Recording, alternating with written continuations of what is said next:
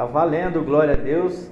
E nós vamos então abrir a nossa Bíblia no livro de Mateus, no capítulo 26, 36.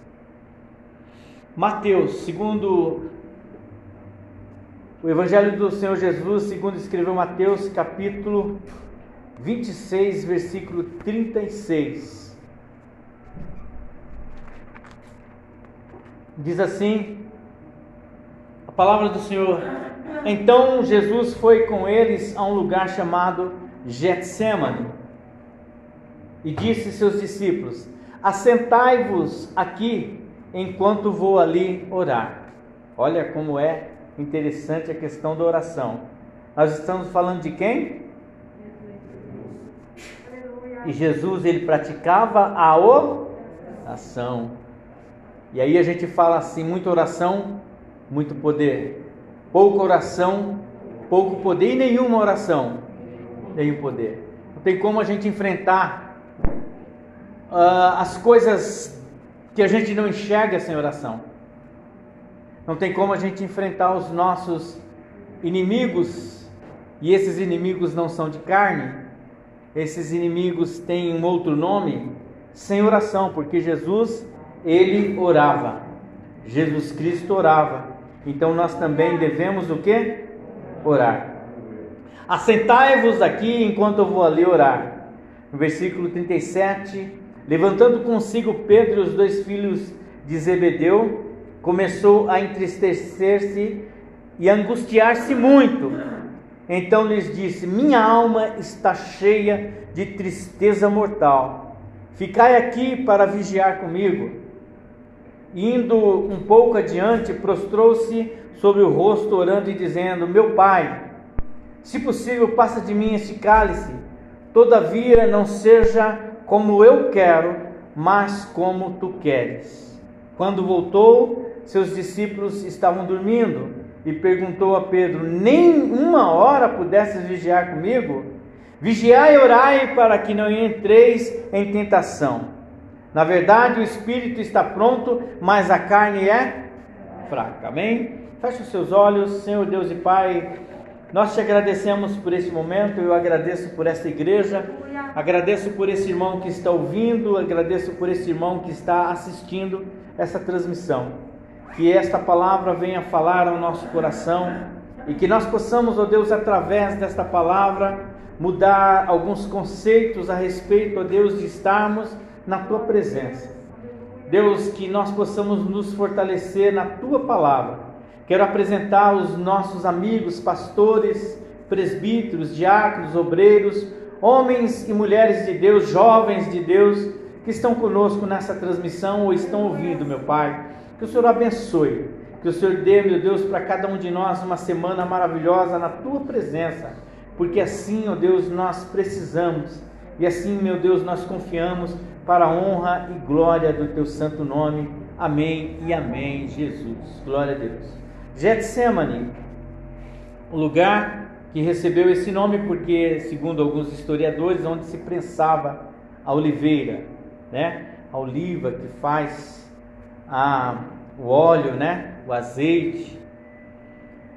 Jesus Cristo é um homem, nesse momento Jesus Cristo está muito perto de ser crucificado. Jesus Cristo está indo para o momento mais decisivo da história cristã. Jesus Cristo está indo para um momento literalmente crucial. A palavra crucial vem de cruz. Está nesse momento Jesus Cristo já sabia o que esperava por ele, e a Bíblia diz que Jesus Cristo renunciou, isso está em Filipenses capítulo 2, ele renuncia toda a condição de, de, de Deus para ser como eu e como você, como todos nós.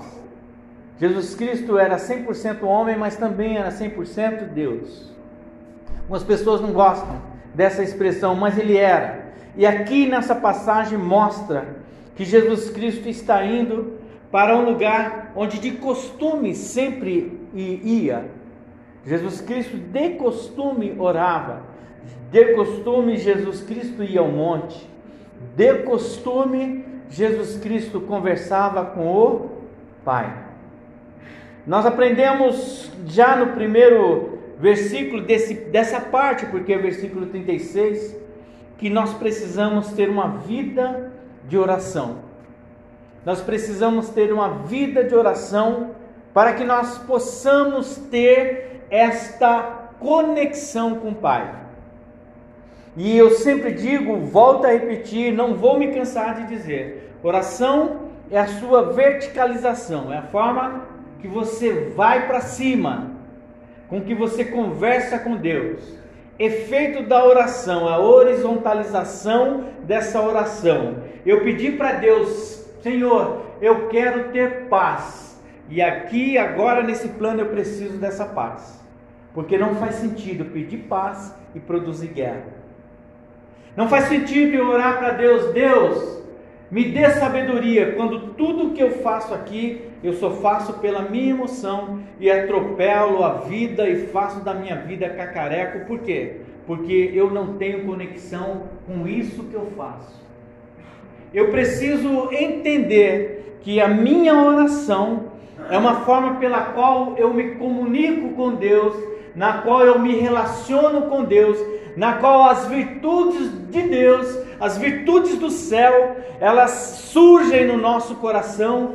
Por isso que quando nós oramos, muitas das vezes não conseguimos conter as nossas lágrimas, não é tristeza, há uma confusão muito grande. Às vezes o pastor está chorando, as pessoas pensam, pastor está com problema. Não, é, a alegria é muito grande, a convicção é tão grande de estar na presença do Deus Criador, que as lágrimas não são contidas. E eu sei que cada um de nós tem essa experiência. Agora é preciso que tudo isso que aconteceu comigo, independente de ser no púlpito, no monte ou no quarto sozinho, isso tem um reflexo na minha vida diária, nesse plano aqui, esse plano horizontal.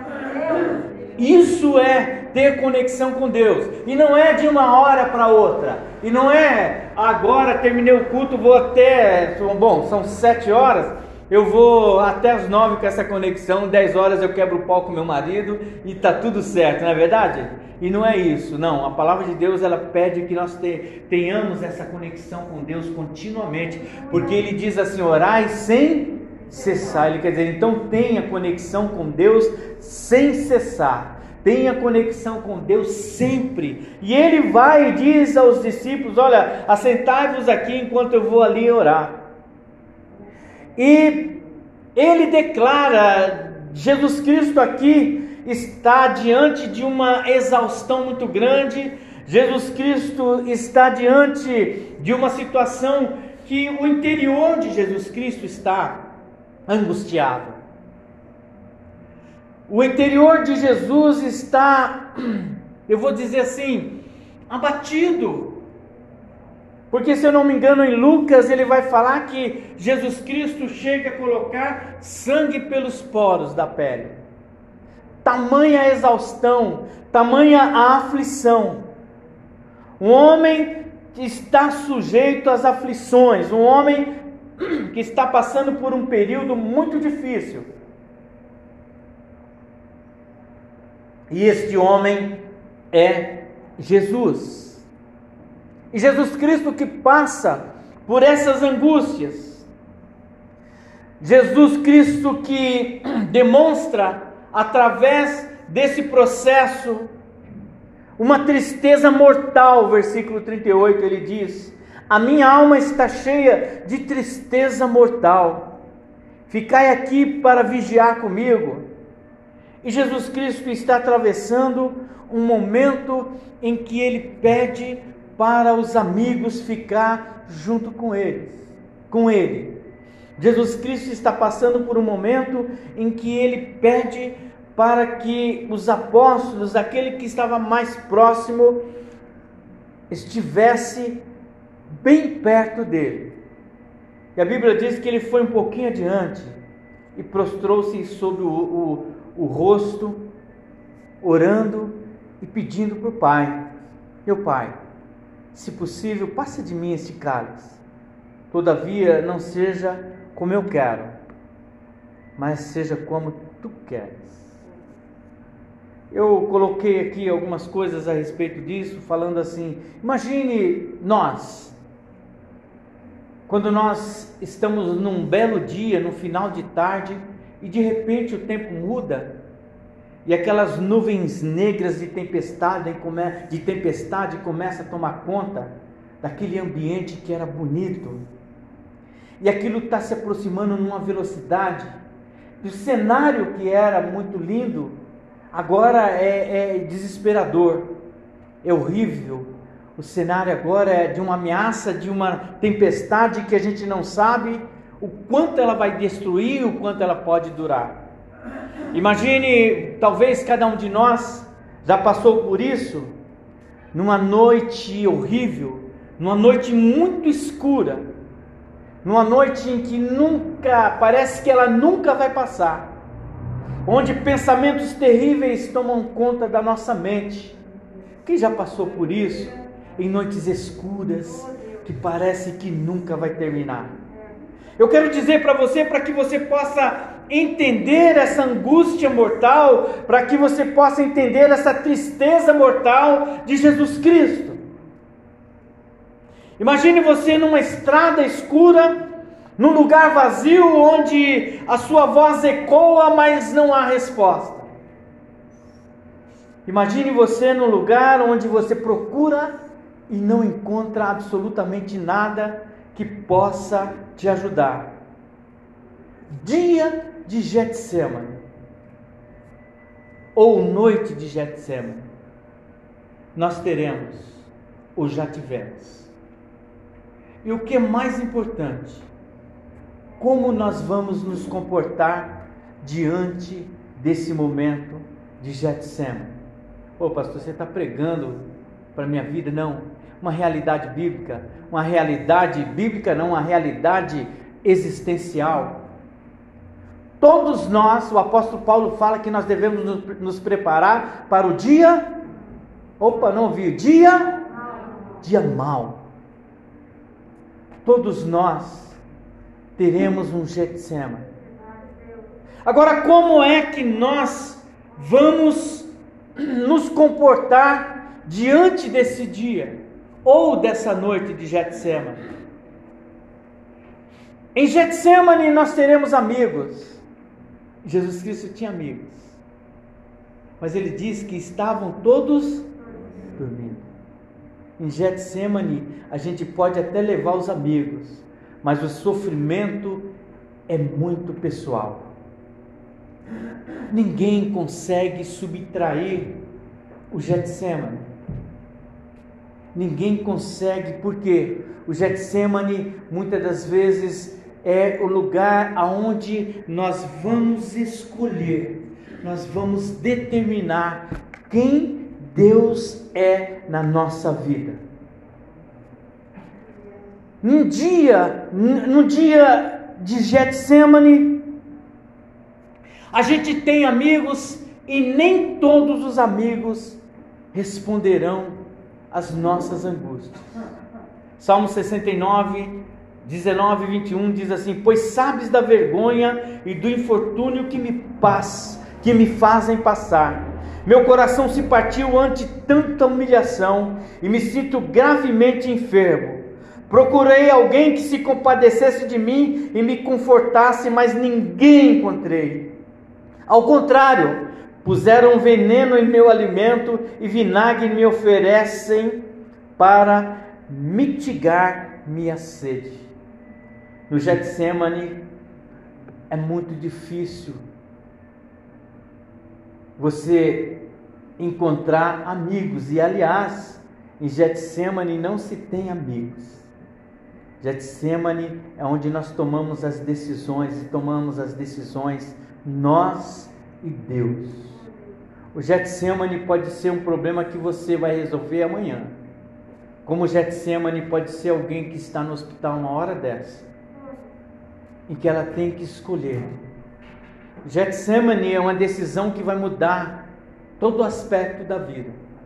Por que que, por que, que Getsemane é o lugar em que vai mudar toda a história da vida. Porque Jesus diz assim: A minha alma está cheia de tristeza mortal.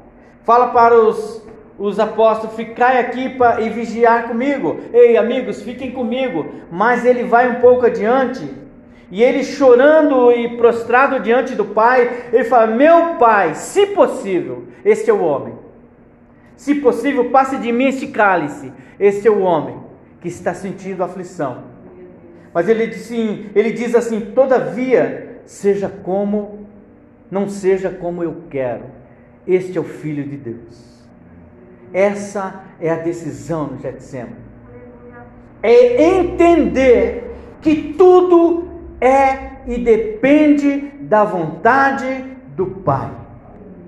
O Getsemane é isso. O Getsemane torna-se um campo de batalha entre o homem e Deus, mas só ao céu é que nós recorreremos. Você luta no seu interior, mas quando nós somos filhos de Deus, nós olhamos para o céu e entendemos: Senhor, seja feito a tua vontade.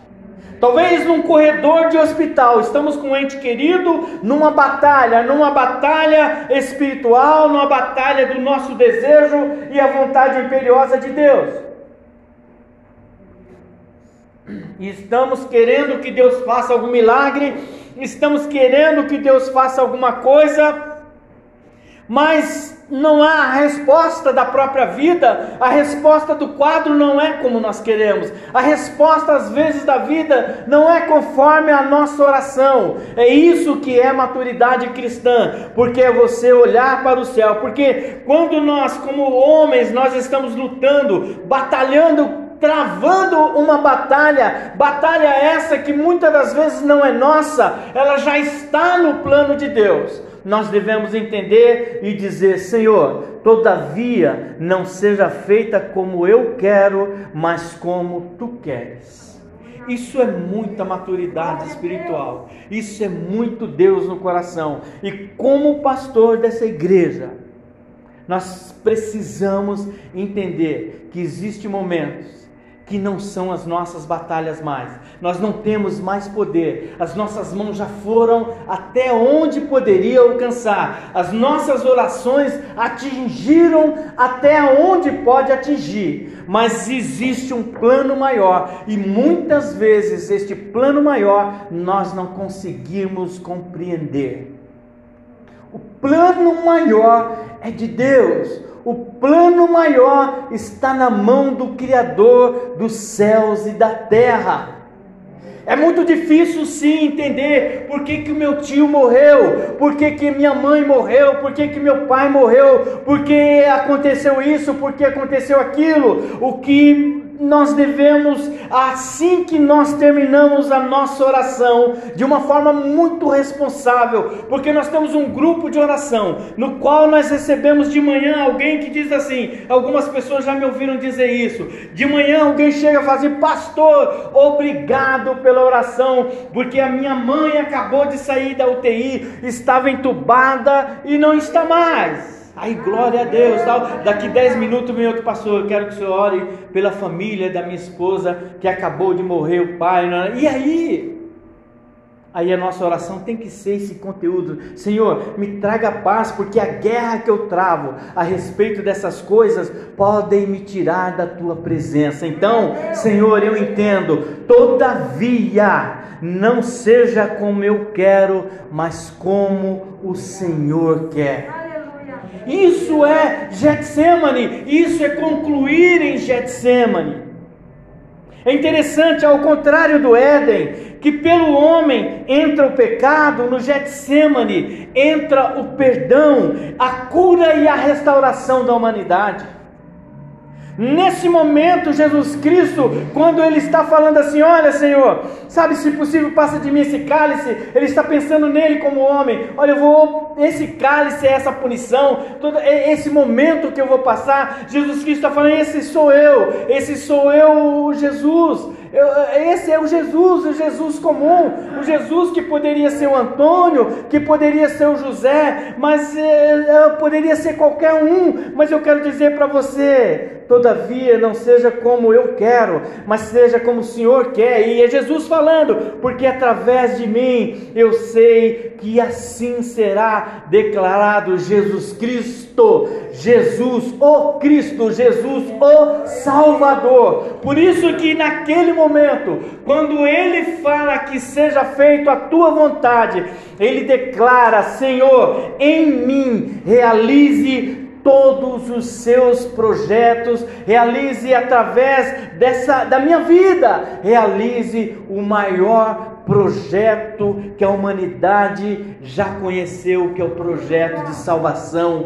de paz, de amor, o projeto em que liga eu e você, todos nós, pecadores, homens e mulheres, crianças, todos nós, pecadores.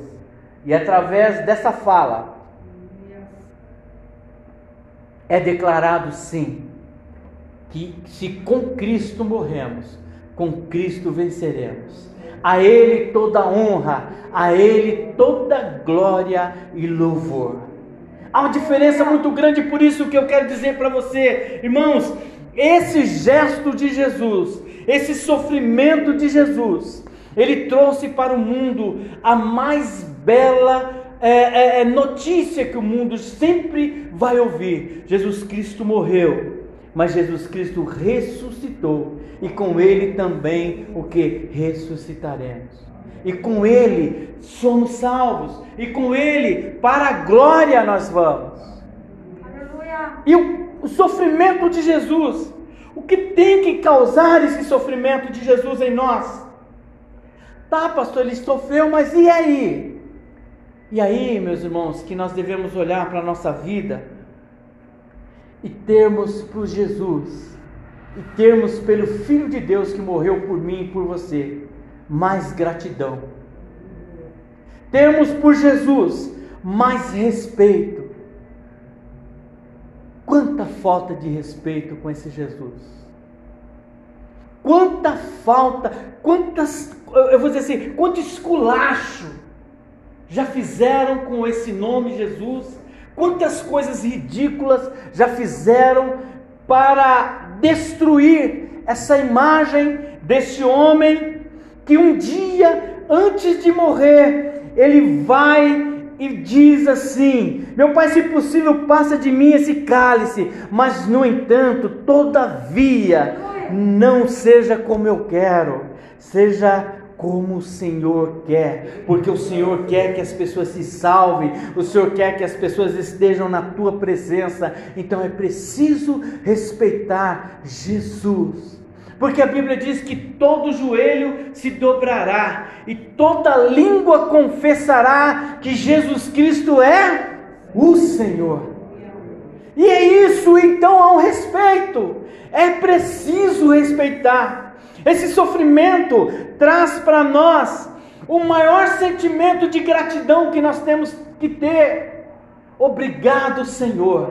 Todo dia, obrigado, Senhor. Obrigado, Senhor, por esse dia. Obrigado, Senhor, pela minha família. Obrigado, Senhor, gratidão. Obrigado, Senhor, obrigado, Senhor. Gestos de gratidão, movimentos de gratidão e respeito e devoção ao Senhor. Devoção ao Senhor, Senhor, ao Senhor a glória, a honra, louvar ao Senhor de todo o coração, entregar a vida ao Senhor, numa forma de reconhecer este, este gesto, essa entrega de, um, de, de, de Deus, de um Filho de Deus, de, do Deus, de, da, da, da, Trindade que estava na criação, porque ele diz: façamos o homem a nossa imagem e semelhança, façamos. Quem estava na criação? Jesus Cristo estava na criação. Às vezes pensamos tão isoladamente, ah, Deus estava sozinho. Não, façamos o homem como a nossa Ei, façamos o homem como a nossa imagem e semelhança. Na criação, Jesus Cristo já sabia e já estava. Jesus Cristo, ele, a Bíblia diz que ele sempre nos amou primeiro. A Bíblia diz também que mesmo nós em nossos pecados, ele nos amou. E façamos então desse o que, que pode causar em nós é, este sofrimento de Jesus, um desejo de amá-lo acima de todas as coisas. Olha que interessante, isso aqui é uma nota do seu pastor. Veja, nós devemos amá-lo acima de todas as coisas, pois no momento de Getsemane éramos nós acima das, de todas as coisas para ele. Porque senão ele não teria feito, ele não teria dito: Pai, seja feita a tua vontade, porque no coração do Pai havia um desejo de que através dele, o Cordeiro de Deus, que tira o pecado do mundo, nós fôssemos resgatados do, do império das trevas. Então, no momento de Getsemane, éramos nós acima de todas as coisas, mesmo sendo nós pecadores. Seja grato a Jesus Cristo, seja grato a esse Deus. E quem é Jesus? E quem é Jesus?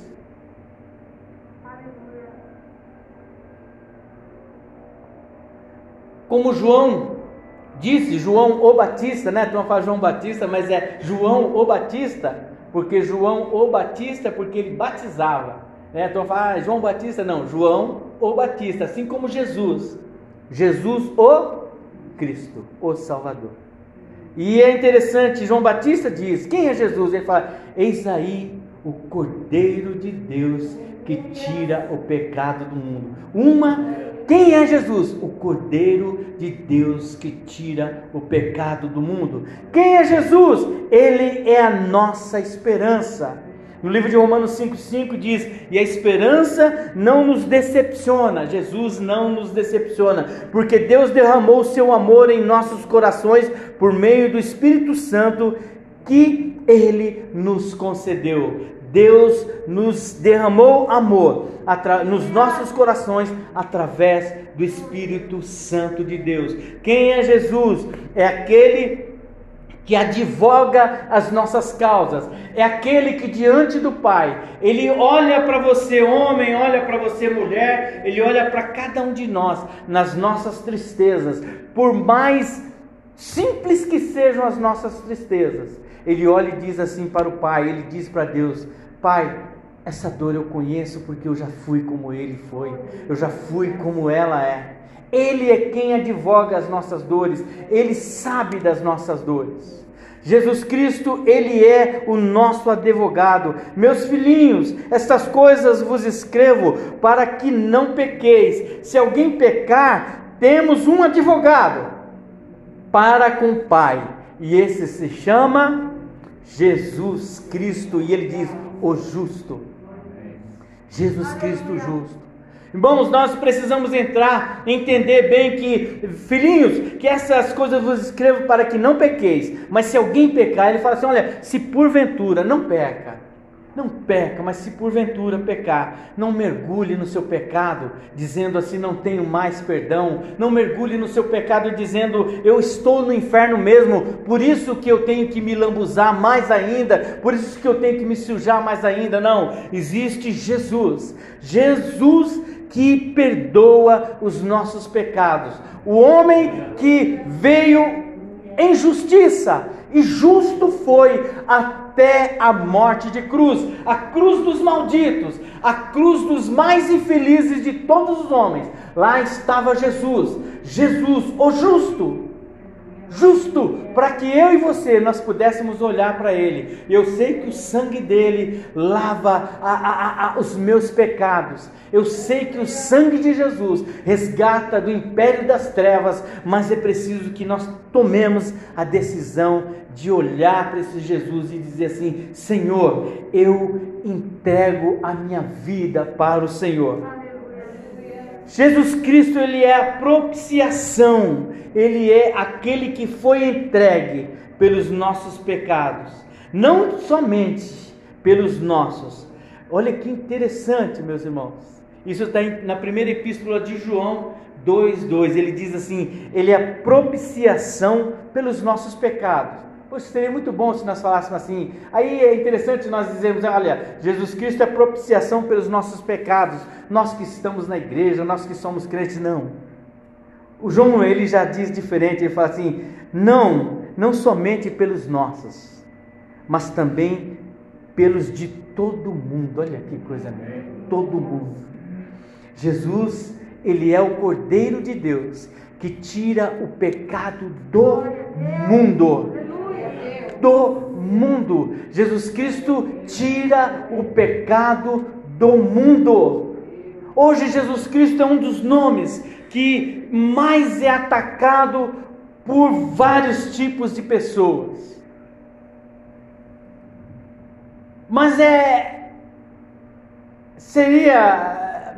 Como eu posso dizer assim? Não seria normal que isso não fosse dessa forma, não seria. Por quê? Porque nos fins dos tempos seria assim mesmo. Mas é interessante, nós que lemos a Bíblia, nós temos que olhar para isso. Por, ah, o grande perigo é, é, nós não olharmos para a Bíblia e ficarmos olhando para o mundo, quando nós entendemos que esta palavra de João, que ele é o sacrifício pelos nossos pecados, e não somente pelos nossos pecados, mas também por todo o mundo. Isso causa uma euforia no inferno vamos deturpar esse nome, vamos destruir esse nome.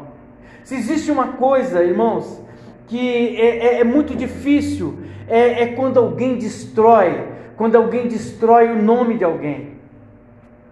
Existe uma coisa difícil, e, é interessante porque a internet, essa, essa coisa de rede social, é algo assim riquíssimo nesse tipo de façanha destruir a imagem do outro, destruir a vida do outro, a internet está cheia. Pega-se a foto de alguém ou um trecho de uma fala, como eu estou falando, e constrói-se uma outra fala.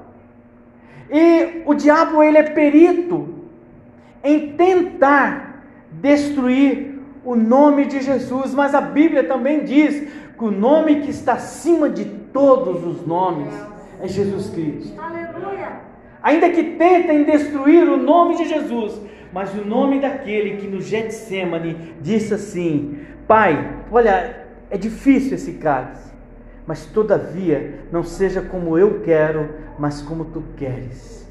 Isso criou, irmãos, para nós, isso criou para mim e para você uma grande esperança.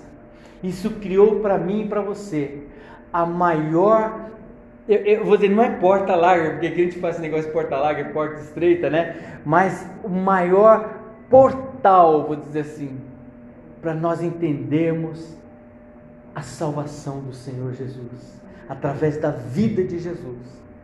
Jesus, através dessa fala, através da decisão, ele marca, ele marca a vida, ele marca o calendário da existência humana. Porque depois disso aparece o que? Antes de Cristo e depois de Cristo. Porque este homem, Jesus Cristo, ele não foi um homem qualquer. Jesus Cristo é o que Pedro diz em Mateus 16, 15. 15 e 16. Tu és o Cristo, o Filho do Deus vivo. Este é o Jesus Cristo de Getsemane. Este é o Jesus Cristo em que nós, quando olhamos para o Getsemane, a gente vê a angústia, a angústia do homem Jesus Cristo, mas também a decisão do Filho de Deus. Que é interessante nós aprendermos com Jesus. Na vida, vai ter um momento em que a gente vai, ou nós vamos escolher entre blasfemar contra Deus, ou dizer, seja feito a tua vontade, com uma convicção, sabendo que, Senhor, eu sei que vai doer, porque é isso que ele quis dizer. Senhor, eu sei que vai doer, mas seja feito o que? A tua vontade. E é interessante, irmãos, pregarmos uma palavra dessa no meio de pandemia, no meio em que muitas pessoas estão morrendo. Você fala, pastor, você é um pastor de Malboro, né? Não, não é isso não. nós temos que ser crentes em Cristo Jesus. Nós temos que saber que Jesus Cristo era o Filho do Deus vivo, do Altíssimo. A Bíblia diz que Deus, nas mãos de Deus, está a vida e a morte. Não há nada que não esteja na mão de Deus. Não existe morte na mão do diabo. Existe a vida e a morte na mão de Deus. É o que nós temos que olhar. Deus pode doer, mas fica aí para a gente entender. Todavia, não seja como eu quero, mas seja feito a vontade do Senhor. E a vontade de Deus, ela é imperiosa. E aí é que está. A vontade de Deus é imperiosa você aceite ou não, ela vai acontecer. A vontade de Deus, e aí é que está, em acontecendo a vontade de Deus, qual é a resposta que eu dou? Em acontecendo a vontade de Deus, consigo expressar gratidão. Irmãos, e quando eu falo essa gratidão, quando nós falamos dessa maturidade, eu não falo que crente é aquele crente que quando tem um ente querido doente ou quando tem um ente querido que perdeu um ente querido, ele sai gargalhando não. Crente chora. Nós choramos. Nós choramos e choramos bastante, sentido bastante. Porque no nosso coração eu acredito que quando a gente ama, a gente ama de verdade. Então quem ama chora, porque Jesus Cristo chorou. Diante de Lázaro, da morte de Lázaro, a Bíblia diz que Jesus Cristo chorou. Não estamos querendo, é, com essa mensagem, não estou querendo dizer para você que você seja um coração de pedra, mas que o seu Deus, o Deus que nós servimos, ele seja o Deus da Bíblia, no qual ele mesmo diz: Amarás o teu Deus acima de todas as coisas. Esse é o sentido do que nós pregamos. Amarás o teu Deus acima de todas as coisas. E aí nós vamos entender. Todavia não seja como eu quero, Pai, mas como o Senhor quer. É uma maturidade fácil? Não é fácil. Mas é por isso que nós já começamos com o nosso versículo 36 dizendo assim: Assentai-vos que eu vou ali orar, Jesus Cristo orava. Quer maturidade com Deus? Vai orar. Quer maturidade com Deus? Vai orar. E o que é mais interessante, maturidade com Deus não é uma forma de expressar, mas é uma forma de viver. Porque a vida não é fácil para ninguém. Mas viver com Deus é uma prática, não é uma teoria, não é teórico o negócio é prático, é um coração guardado em Deus, é um coração guardado em Deus. Senhor, todavia nós devemos guardar o nosso coração. Um coração guardado em Deus. Não é que nós expectamos, não é que nós esperamos notícias ruins, não é que nós estamos armados para notícias ruins. E não é que eu quero dizer, olha, sua vida vai ser só desgraça. Não, não quero dizer isso. Mas eu quero dizer para você que o dia mal aparece. E nesse dia mal, qual é a palavra que nós vamos dizer a respeito desse Deus? Um Deus que nós servimos. Ah, Deus não é tão bom. Se ele fosse bom, ele não tinha feito isso comigo, ele não tinha levado essa pessoa, ele não tinha feito isso, isso, isso, isso. A própria palavra de Deus diz que os nossos pensamentos, os pensamentos de Deus não são os nossos. Não são os nossos é vazio demais. Nós queremos achar que nós podemos, eu vou usar até um termo, né? Dar pitaco no céu. E é interessante porque a gente tenta. É uma realidade. Porque a gente costuma dizer assim para Deus: Deus, o Senhor poderia fazer assim ou assado. Não é verdade? Mas o projeto de Deus é muito mais amplo do que nós. Irmãos, o projeto de Deus tem uma força de alcance que nós não conseguimos entender. O projeto de Deus, o segmento da vida para Deus. Irmãos, entenda bem, o segmento da vida para Deus é muito maior do que nós podemos imaginar. Porque quando Deus tira um povo do Egito, primeiro, primeiro, Deus pega um moço vaidoso. Olha que interessante. Nós estamos falando coisa de anos e anos e anos e anos. Deus pega José com a vaidade e a arrogância do José provoca ira nos irmãos que vende esse moço e que joga esse moço para o Egito. E esse moço passa por uma situação difícil e vira governador do Egito. E esse moço depois salva os irmãos. E esse povo se instala lá. E esse povo cresce maior, praticamente. Eram muitos, muitos que estavam, mais de 600 mil, se eu não me engano, na região do Egito. Olha o projeto de Deus e levanta um homem que egípcio, que cresce, que nasce na educação egípcia, que vem e depois se torna o salvador desse povo, trazendo esse povo para Canaã de Deus. Um Deus que conhece o coração desse povo. E esse povo, ao invés de, de andar, se eu não me engano, 45 dias, anda 40 anos. E a maioria, aliás, aquela geração não viu a terra prometida. Esse Deus, veja bem então o projeto de Deus, meus irmãos. Às vezes, por isso que eu, eu, eu o, que, o que eu estou querendo dizer, não diga nada a respeito de Deus para aquilo que nós não conhecemos.